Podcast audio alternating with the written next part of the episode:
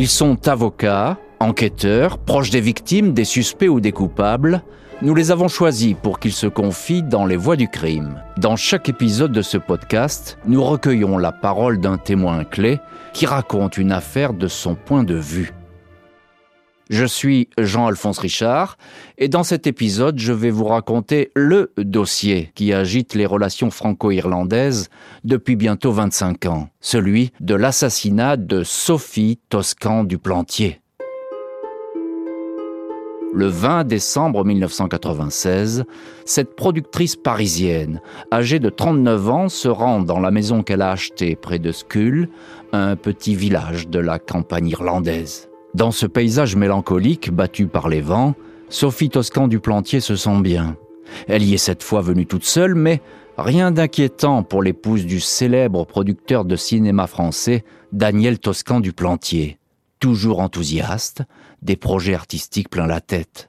Sa maison est isolée, entourée de champs, c'est là, le long d'un chemin, en plein milieu d'un amas de ronces, que ses voisins découvrent son corps trois jours après son arrivée, le 23 décembre 1996.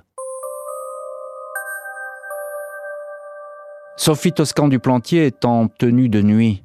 Le visage est méconnaissable. Elle a été violemment battue, à mort. La Garda, la police irlandaise se rend sur place. Une enquête est ouverte. À Paris, sa famille prépare Noël quand la nouvelle tombe. Sophie Toscan du Plantier a été assassinée. C'était une femme euh, joyeuse, euh, solaire, avec du caractère, quelqu'un qui était aussi euh, très avenant, quelqu'un qui s'intéressait aux autres, qui avait beaucoup de curiosité pour les autres et qui était quelqu'un à connaître. Voilà. La voix du crime de cet épisode, c'est Frédéric Gazot. Frédéric Gazot, vous êtes le cousin de Sophie Toscan du Plantier et vous avez écrit une série qui résume cette affaire. Bonjour Frédéric Gazot. Bonjour.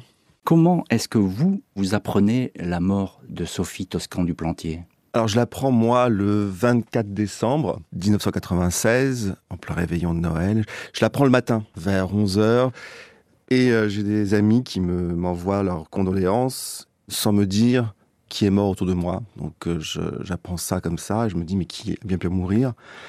Et je me précipite dans une cabine téléphonique, j'appelle une amie et on m'annonce que ma cousine est morte à ce jour-là et qu'elle a été assassinée comment vous réagissez Vous dites, mais au fait, pourquoi Quand? Mais quand ça se produit, on, est totalement sidéré à ce moment-là. C'est un état de sidération, de... on ne comprend pas, on est d'un seul coup euh, totalement dans le vague, on ne sait plus où on est, où on habite. Et quand on vous annonce en plus que votre proche a été assassiné, c'est totalement irréel. Vous nagez dans l'invraisemblable. Sur le moment, vous n'êtes pas encore saisi par la tristesse, mais par un état vraiment de sidération, de perplexité ce dont je me souviens, c'est que je sais qu'à ce moment-là, à cette minute-là, j'ai su que rien ne serait comme avant. À que cette localité irlandaise un peu perdue, où tout le monde se connaît, c'est la première fois qu'un meurtre a lieu? Il faut dire que l'enquête de la Garda, c'est la police irlandaise, est très difficile. Le corps de Sophie euh, n'a pas été retrouvé tout de suite. Il n'y a aucune trace a priori ADN qui permette d'identifier clairement le suspect. Parlez-nous un petit peu de cette scène de crime qui est un peu confuse. Il y a beaucoup de monde sur les lieux très vite. Et est-ce qu'on fait un peu n'importe quoi? Alors, on retrouve Sophie le lundi, donc 23 décembre à, 10h. C'est la voisine qui, en, sortant les poubelles avec sa voiture, passe à côté de ce qui lui semble être une poupée gonflable. C'est ce qu'elle dira. Elle a cru que c'était une poupée qui était posée sur le bas-côté, près des ronces. Et elle va s'arrêter, elle va revenir, elle va s'apercevoir que c'est le corps d'une femme, qui, dont le pyjama blanc s'est pris en plus dans les ronces et les fils barbelés qui courent à travers le chemin. Elle va prévenir la police, la garda arrive, mais effectivement, c'est la première fois qu'il y a un, crime dans la région depuis 75 ans. Donc on ne peut pas dire qu'il y ait une grande expérience policière en matière euh, d'homicide. Aucune expérience euh, policière en matière de d'homicide. Et d'ailleurs, ce que je vais apprendre, c'est que la plupart des, policiers vont sortir de cette histoire totalement traumatisés. Beaucoup pleureront pendant trois jours après la découverte du corps, ne pourront pas trouver le sommeil parce que c'est la première fois qu'ils sont confrontés à une chose pareille. C'est une scène absolument sordide. Il y a le corps de Sophie a été euh, battu, elle a été battue à mort par trois manières, avec un, on pense avec un objet contendant, on pense une hachette, avec une pierre plate, et elle, aurait été achevée par un parpaing qu'on aurait jeté sur sa tête. tout l'objet de l'enquête euh, de la Garda à ce moment-là, c'est d'essayer de comprendre qu'est-ce qui s'est passé? C'est-à-dire que cette Française qui arrive. Alors, elle n'était pas vraiment connue dans la région parce qu'elle venait sous le nom de, souvent de Sophie Bognol. Elle tenait à rester discrète sur son identité. Et elle est quelqu'un qui était avenant, comme je l'ai dit au départ, mais qui était aussi quelqu'un d'assez réservé, de discret. C'est quelqu'un qui n'aimait pas trop euh, se mettre en avant. Du coup, effectivement, euh, la police va essayer de comprendre ce qui s'est passé. Moi, j'étais le petit cousin de Sophie. Elle était l'aînée de, notre génération. Je la voyais au moins deux fois par semaine. J'étais babysitter de son fils, Pierre-Louis. Donc, je venais régulièrement chez elle. Euh, on se voyait vraiment tout, le temps. C'était une femme joyeuse, euh, solaire, avec du caractère, quelqu'un qui était aussi euh, très avenant, quelqu'un qui s'intéressait aux autres, qui avait beaucoup de curiosité pour les autres et qui était quelqu'un à connaître. Mon dernier souvenir de Sophie, c'est le souvenir de sa voix sur mon répondeur. Elle m'avait appelé, euh, je sais pas moi, deux, trois jours avant sa disparition pour me dire qu'elle pensait à moi et qu'elle voulait qu'on se voit, tout ça. Donc j'avais rappelé le samedi matin, samedi 21 euh, décembre, pour lui dire que j'avais vraiment envie de la revoir et j'apprenais le, le surlendemain qu'elle avait été assassinée. Je ne sais pas si c'était pour que je l'accompagne en Irlande, mais c'est comme ça que je l'ai interprété par la suite, parce qu'elle euh, avait demandé à beaucoup de monde de l'accompagner faut savoir qu'elle y allait quasiment jamais seule. C'est un endroit où elle partait avec son fils et le fils de Daniel, qui avait à peu près le même âge, avec des amis. Et euh, c'est peut-être la première fois qu'elle y allait seule. C'est assez troublant euh, et, je sais surtout que jusqu'au dernier moment, elle a hésité à y aller. C'est-à-dire que la veille, elle euh, rencontre un réalisateur avec qui elle travaille et elle hésite, elle hésite, elle se demande si elle doit y aller ou pas. Il y a le réalisateur qui la retient en lui disant "Écoute, Sophie, il faut pas que tu partes. On a un film à faire. Il y a du boulot, c'est vraiment pas le moment, tout ça." Et il la sent vraiment fébrile. Euh, je crois qu'au cours même de cette rencontre, elle aurait pleuré, tout ça, et elle est, comment dire, euh, très émue, et elle part quand même. Cette installation au bout de cette Irlande aussi sauvage et qui va devenir une scène de crime, c'était le rêve de Sophie Toscan du Plantier. Il y avait une histoire entre Sophie et l'Irlande qui devait remonter aussi à, notre enfance. Nous avons tous euh, passé nos vacances en Lozère, dans l'Aubrac, et je pense que effectivement euh, l'Irlande et la Lozère et l'Aubrac se ressemblent beaucoup. Et je sais qu'en ce qui concerne Sophie, quand elle avait 15 ans, elle est partie euh, faire un voyage scolaire ou dans une famille qu'on en était, et c'est comme ça qu'elle est tombée amoureuse de l'Irlande. Et c'est vrai que l'Irlande lui ressemblait beaucoup, c'est-à-dire une dame un peu poète, une dame romantique, tourmentée, avec voilà, c'était vraiment un, joli reflet de son paysage mental. Ce qu'on sait, c'est que donc elle arrive le soir, enfin dans l'après-midi du 20 décembre, un vendredi. On ne sait pas grand-chose sur la soirée du vendredi au samedi. En revanche, le samedi, on la voit dans la ville à côté du hameau où elle habite, qui s'appelle Skull. On la voit en train de faire des courses.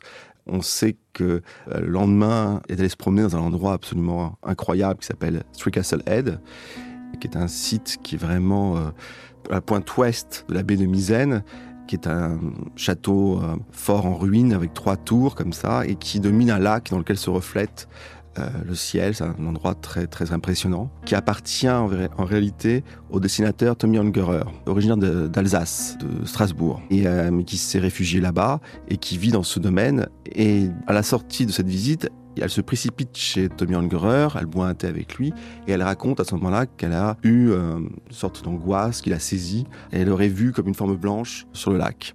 Comment je sais ça?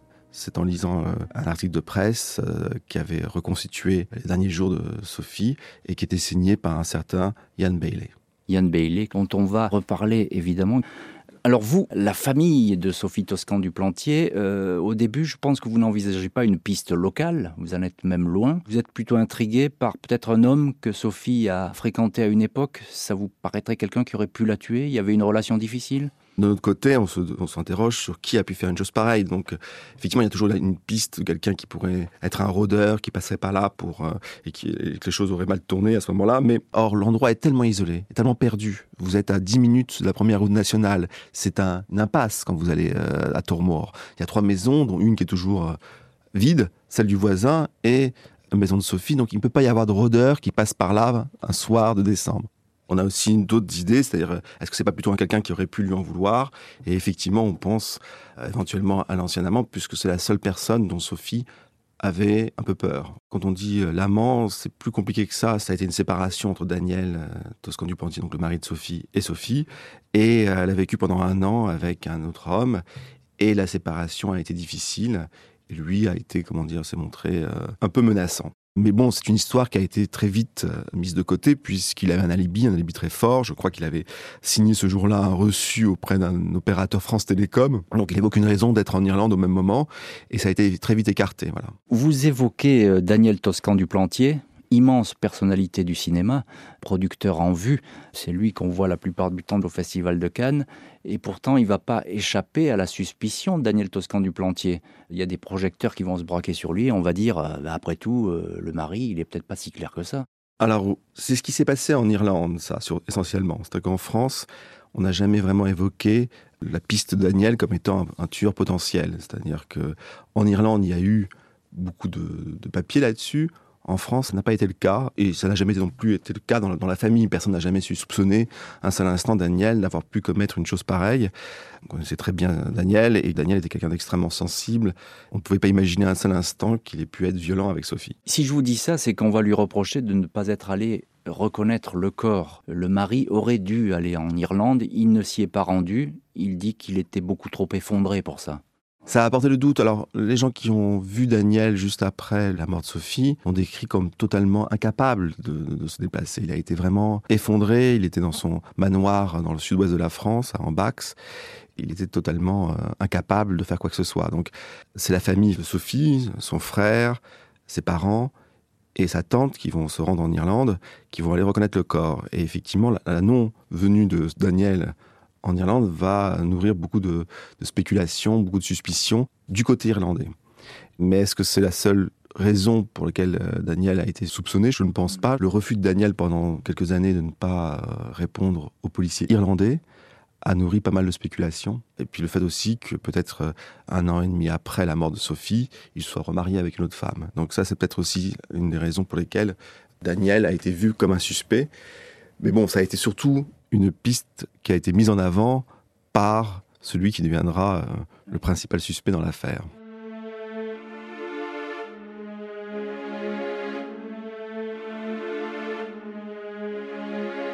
Ce troisième suspect et ce nom dont on parle depuis le début dans cette histoire, c'est évidemment le journaliste Yann Bailey. Euh, il est très rapidement sur les lieux du crime. Il devient même le spécialiste local de l'affaire. C'est lui qui raconte cette histoire et il possède des détails que personne ne connaît presque. Et du coup, ben, les indices vont un petit peu s'accumuler parce qu'il s'est tellement mis en valeur et en vedette finalement qu'on ne voit que lui dans cette histoire. Alors oui, Bailey, euh, très vite, va s'imposer comme le, le journaliste local qui est le plus au courant du meurtre et euh, qui va aussi être euh, celui qui va euh, servir de correspondant local pour les autres journaux. Le 26 décembre, donc trois jours après le meurtre, des policiers vont le repérer dans la petite ville de Skull, donc qui est à côté de, la maison où habite Sophie, avec des plaies, des écorchures au bras, qui sont les mêmes que celles qu'on a retrouvées sur le corps de Sophie. Et il a aussi une plaie une écorche pardon, importante au front.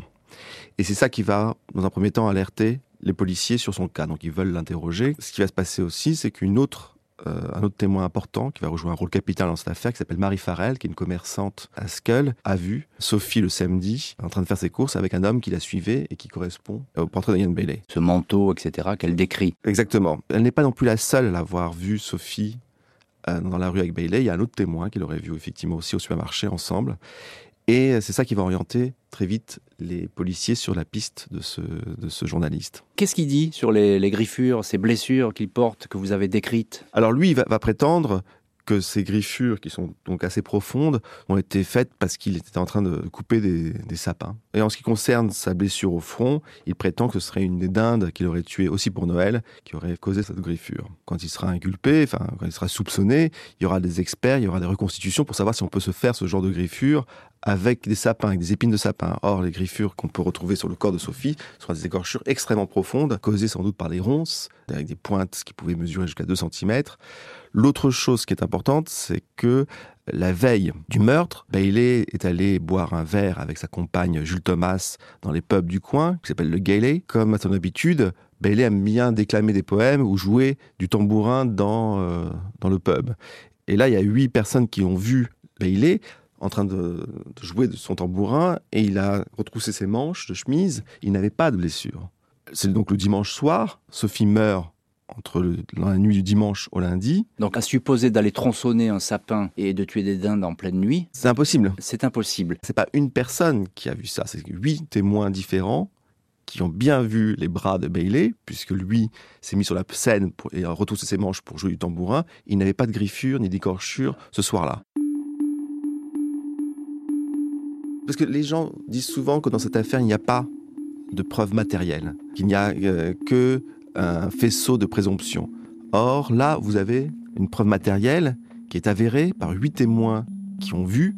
L'institution judiciaire irlandaise n'en a jamais tenu compte. Mais quel serait son mobile? Pourquoi aurait-il tué?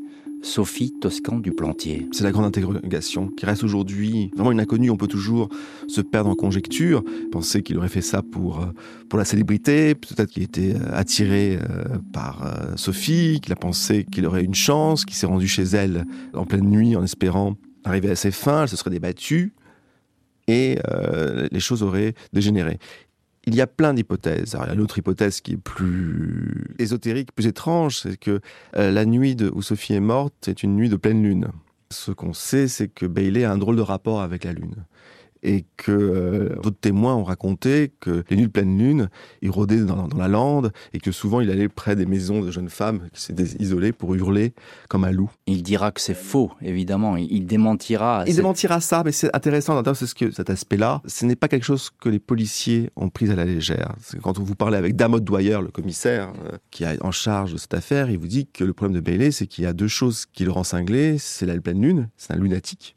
Et la deuxième chose, c'est le whisky, ou bien un autre alcool qu'on appelle euh, moonshine, La lueur de la lune. lacanien. Et la pleine lune plus le whisky, Plus Sophie, ça fait beaucoup. plus quoi. Sophie, on peut imaginer effectivement le pire. Il le dira auprès de pas mal de témoins qu'il a une sorte de comment dire de rapport spécial à la lune, qu'il communie avec elle, euh, notamment euh, un poète qui s'appelle John Montagu, qui va écrire un texte absolument remarquable sur cette affaire qui s'appelle Le diable des collines dans le New Yorker qui a bien connu Bailey, puisque Bailey était son jardinier, et qui va faire un portrait très précis, très fin du caractère de Bailey.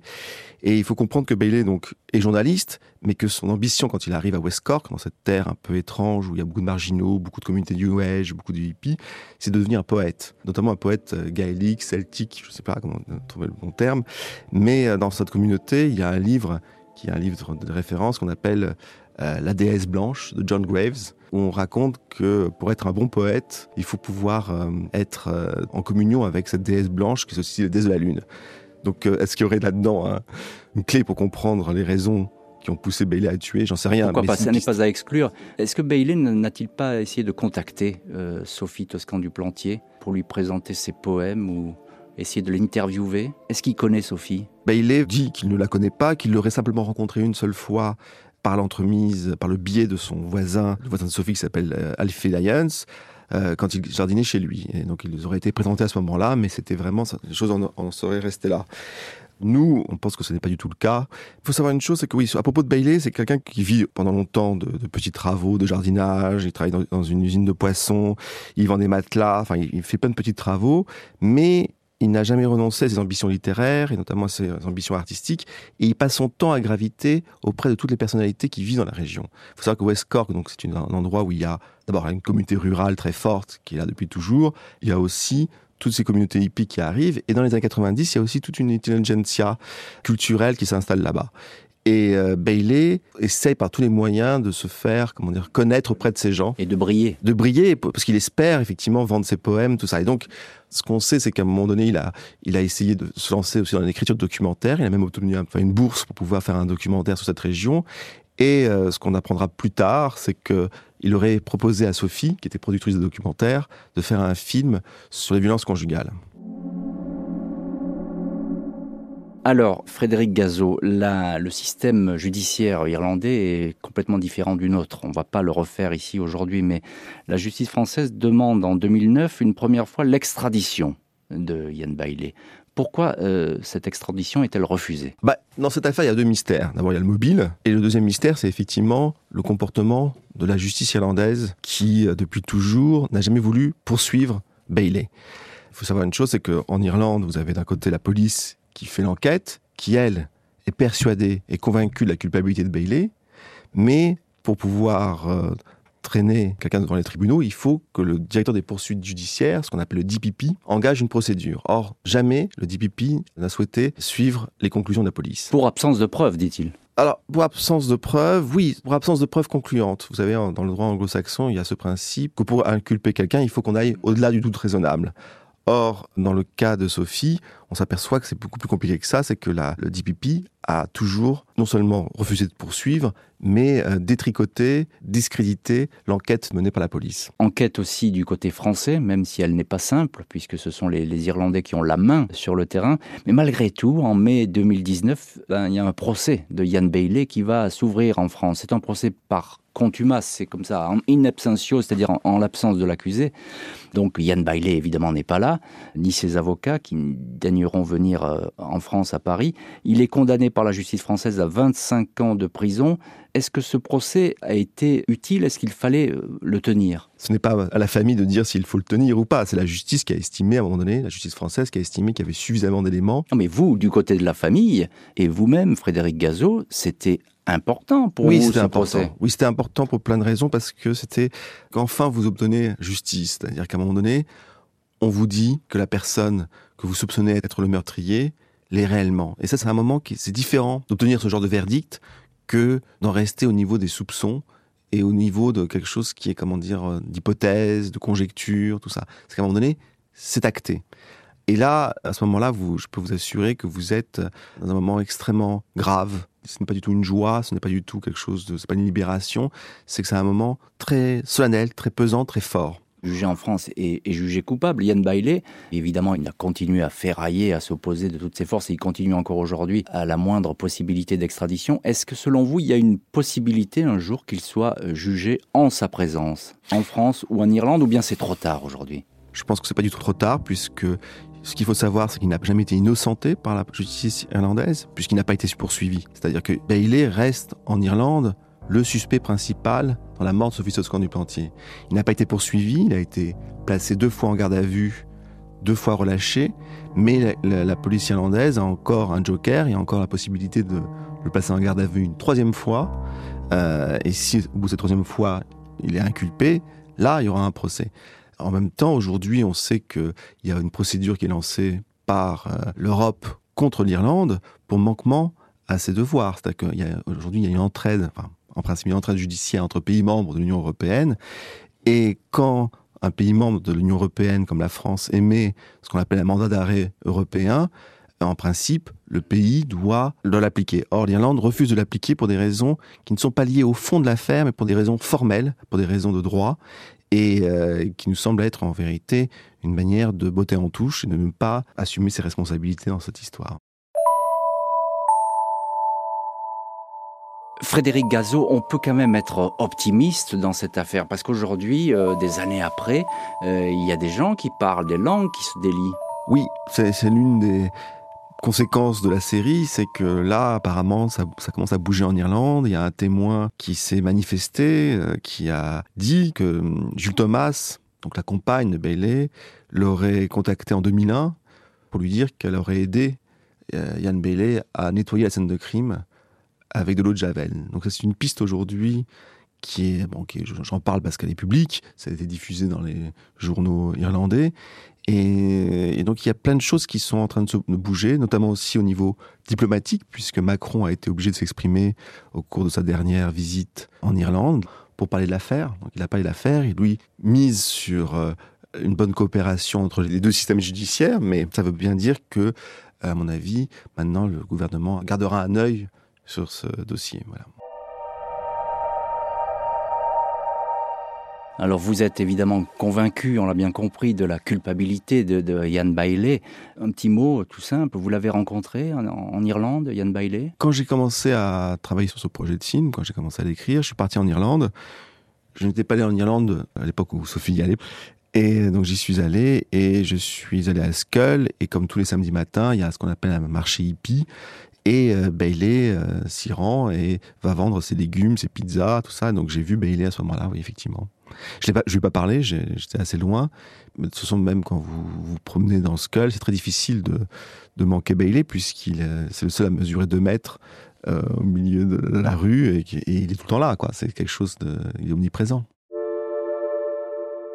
Pourquoi vous avez décidé de faire cette mini-série euh, sur le meurtre de Sophie Toscan du Plantier Il fallait écrire votre vérité, c'est ça? Alors, pour plusieurs raisons. D'abord, ça a commencé par euh, quand je commence à travailler dessus.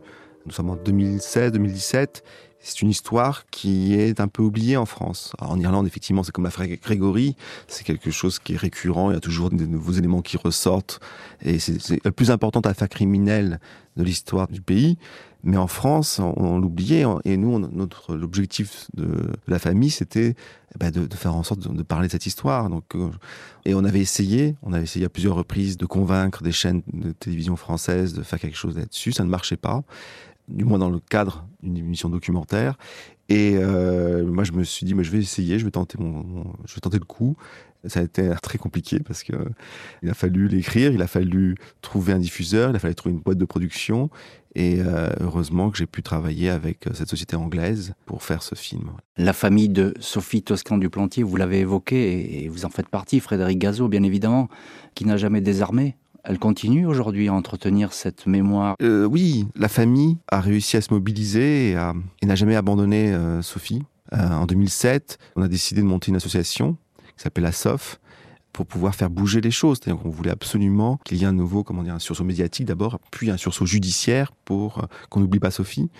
Donc euh, ça a été monté par euh, l'oncle de Sophie, Jean-Pierre Gazot, qui est accessoirement mon père aussi, par mon oncle Michel, par ma cousine Marie-Claire, par notre cousin Francis Lefebvre, par euh, des amis de la famille, Jean-Antoine Bloch, bon, plein de gens qui se sont mobilisés pendant maintenant quasiment 13 ans, qui se réunissent tous les mois pour évoquer la procédure, pour parler de nouvelles pistes, pour essayer de comprendre ce qui s'est passé. C'est une famille qui a refait l'enquête, qui a eu accès au dossier, qui s'est plongé dans le dossier. C'est un dossier comme qui fait 15 000 pages, qui l'a classé, qui a essayé de, trouver de nouvelles pistes, qui est allé en Irlande pour pouvoir interroger des témoins, qui a essayé de, comprendre ce qui s'était passé.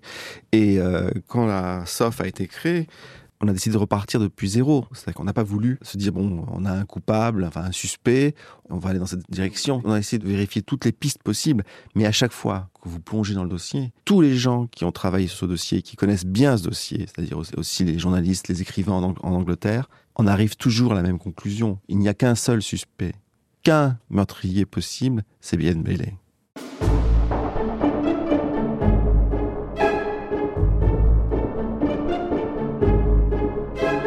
Vous venez d'écouter Les Voix du crime sur l'affaire Sophie Toscan du Plantier. Vous pouvez retrouver cet épisode et tous les précédents sur l'application RTL, rtl.fr et nos plateformes partenaires. N'hésitez pas à nous dire ce que vous avez pensé de cet épisode en nous laissant un commentaire.